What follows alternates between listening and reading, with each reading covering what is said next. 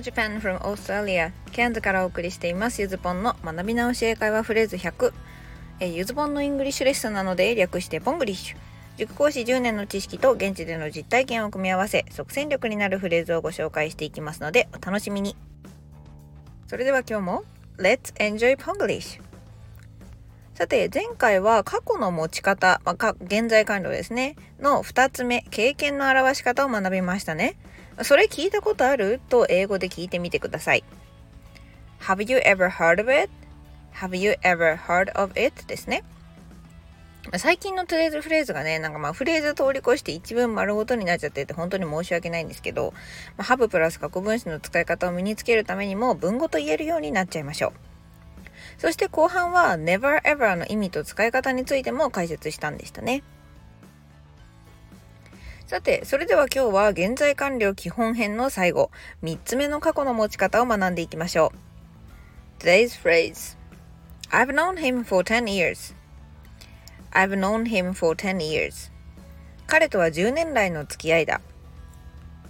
はい、これね、最後の言い方は、何々していると動作の継続を表現する言い方です。10年前から今までずっと彼のことを知っている状態が続いていることを表しています。まあその彼を知った過去を今も持ってるって言った時に、まあじゃあ今も知ってるんですねっていう解釈ですかね。で、この解釈になる理由は一番わかりやすいのが for 10 years です。まあ、10年間と期間を表したことで、その間はずっとそれやってるよ。まあ、今回だったら No をやってるよって相手に伝わるというわけです。それからですね、現在完了形と組み合わされる動詞の意味によってもどの解釈になりやすいかは変わってきます。まあ、しつこいようですが、ネイティブはいちいちハブプラス過去分詞を3用法に分けて理解はしていません。ノーヒムっていう過去を今も持ってるって言われたから、あ、じゃあ今も知り合いなんだなとか、まあ、無理やり日本語にするだするんだったらこういう理解ですかね。これね、あの、日本語でも違うパターンっていうのがあって、日本語で何々しているって言いたい場合ですね、英語では文法上最低2種類は表現の仕方があることになります。現在完了の継続と、それから現在進行形のしている。まあ、これらのニュアンスの違いはまた別の配信で解説予定ですが、まあ、進行形はかなりがっつり解説しているので、ちょっとご自分でも考えてみてください。で、このニュアンスの違いを考えるコツなんですけど、これ私なりのコツね。2つの英文の違いを知りたいところだけに絞って考えることです。なので、例えば、Tom is eating sushi と Tom has eating, eaten sushi これどう違うんだろうね？っていうのが、まあ、比べる時のコツですかね。さて、それではここからプラスアルファ、現在完了形は食べ物？というテーマでお話ししていきます。ここまで3日かけて学んできたように、ハブプラス過去分詞にはいろいろな日本語訳が当てられてしまいます。そしてこれらを区別するのに文脈だけではさすがに分かりにくいこともあるんですよね。まあ、あの、I've known him この英文、これだけを言うと、まあ、今までの配信を踏まえると以下の3通りの訳があり得ます。1、彼のところをちょうど知ったところだ。2、彼を知ったことがある。まあ、これちょっと変ですかね。そして3、彼を知っている。2文目は、まあ、動詞の意味的にちょっと経験として訳しづらいです。まあ、こんな風に多少はその動詞の意味だったり話の流れ、まあ、文脈ですね。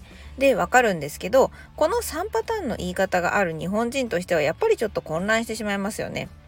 ただ、まあ、この英文だけでちょっと意味が分かりにくいっていうのは英語話者でも同じです。抽象的すぎるんですね。まあ、この抽象的っていうのを言い換えると、まあ、広い言葉ってことになるんですけど、使う言葉が広すぎる場合には言いたいことが伝わらないっていうのがあります。例えばですよ、野菜買ってきて。まあまだわかります。でも冷蔵庫に全然野菜ないから野菜適当に買ってきて。まあなんかキュウリ買おうかなとか、ナス買おうかなとか、まあ焼ける野菜かサラダ用かとかね。まあなんか多少あれど、まあ買ってくるものはわかりますよね。でも、食べ物買ってきてってなると、ちょっと困りません？いきなり言われたら。食材買ってほしいのか、それともお惣菜がいいのか、コンビニのジャンクフードかスナックかと。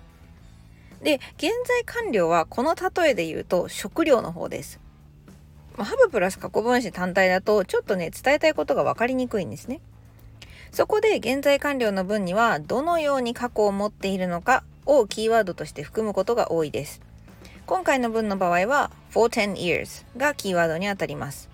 10年間と期間を表すことでその過去の持ち方を指定する感じですかね。10年間ずっと No 知ってる状態だよって言ってます。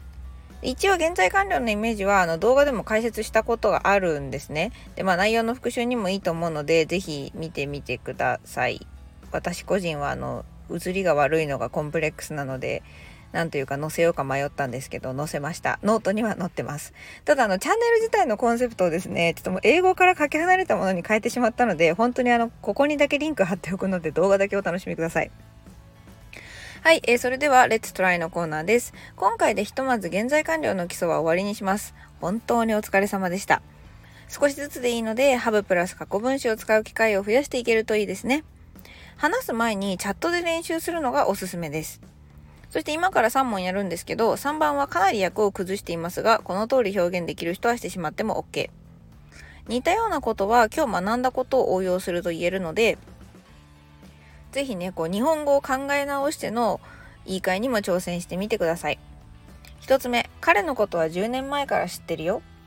彼のことは10年前から知ってるよ。2つ目、3ヶ月以上友達に会ってない。3ヶ月以上友達に会ってない。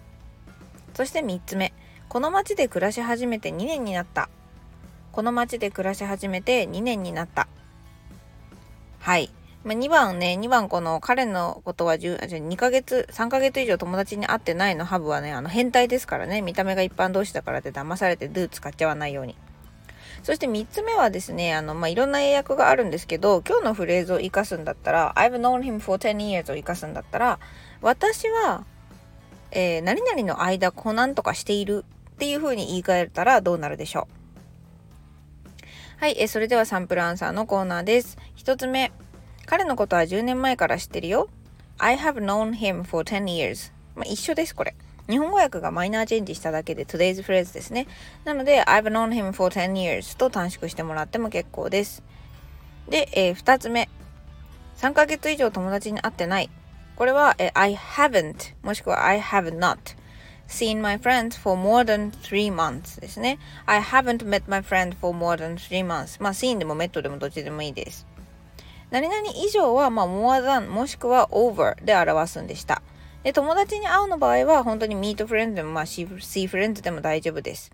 でも C でうっすらあるニュアンスの違いを言うと、meet なら約束してるニュアンス、C だと街中でも見かけたもあり。そんな感じですね。さあ、そして3つ目、え、この街で暮らし始めて2年になった。これは、トゥデイズフレーズを応用したことを使うと、I have lived in this town for two years.I have lived in this town for two years となります。で、まあもう知ってる人はですね、これ2 years も主語にできます。その場合、え、two years have passed もしくは two years passed since I moved to this town となるんですけど、まあなんじゃそりゃと思った人はスルーしてください。はい。まあ、あの、最近言ってなかったですけど、言いたいことを日本語の原文まま表現するのにこだわるとですね、あの、こう、文化の違いだったり、その表現が存在するしないとかでドツボにはまります。なので、何が結局言いたいんだ確信は何なんだっていうのをあの知ってる形に置き換えるとかこう死を抹殺こうこばごましたとこですねを諦めるっていうのも最初あの喋れるようになるにはめちゃくちゃ大切なので改めて意識してみてください私も未だに時々諦めます言い方を Okay, today's lesson is over. Thank you for listening. I have used my laptop for almost nine years. It's like a fossil. Okay, have a happy day with Spanglish. Bye.